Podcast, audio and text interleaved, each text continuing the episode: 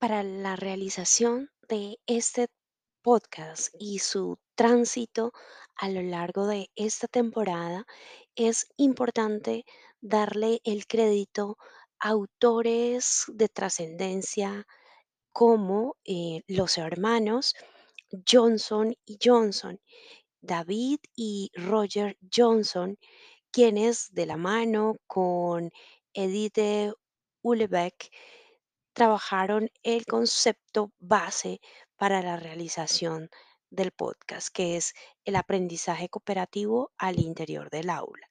Igualmente, Spencer Kagan, que a través de sus estructuras, Kagan dio sentido a cada uno de estos ejercicios.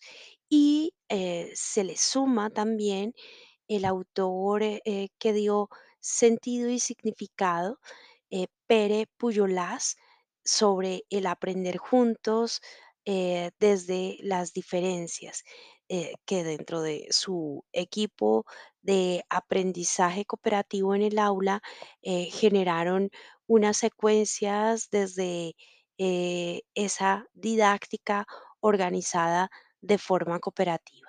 Entonces, dar honor a quien lo merece. Cada uno de estos autores ha sido valioso para la construcción de este podcast.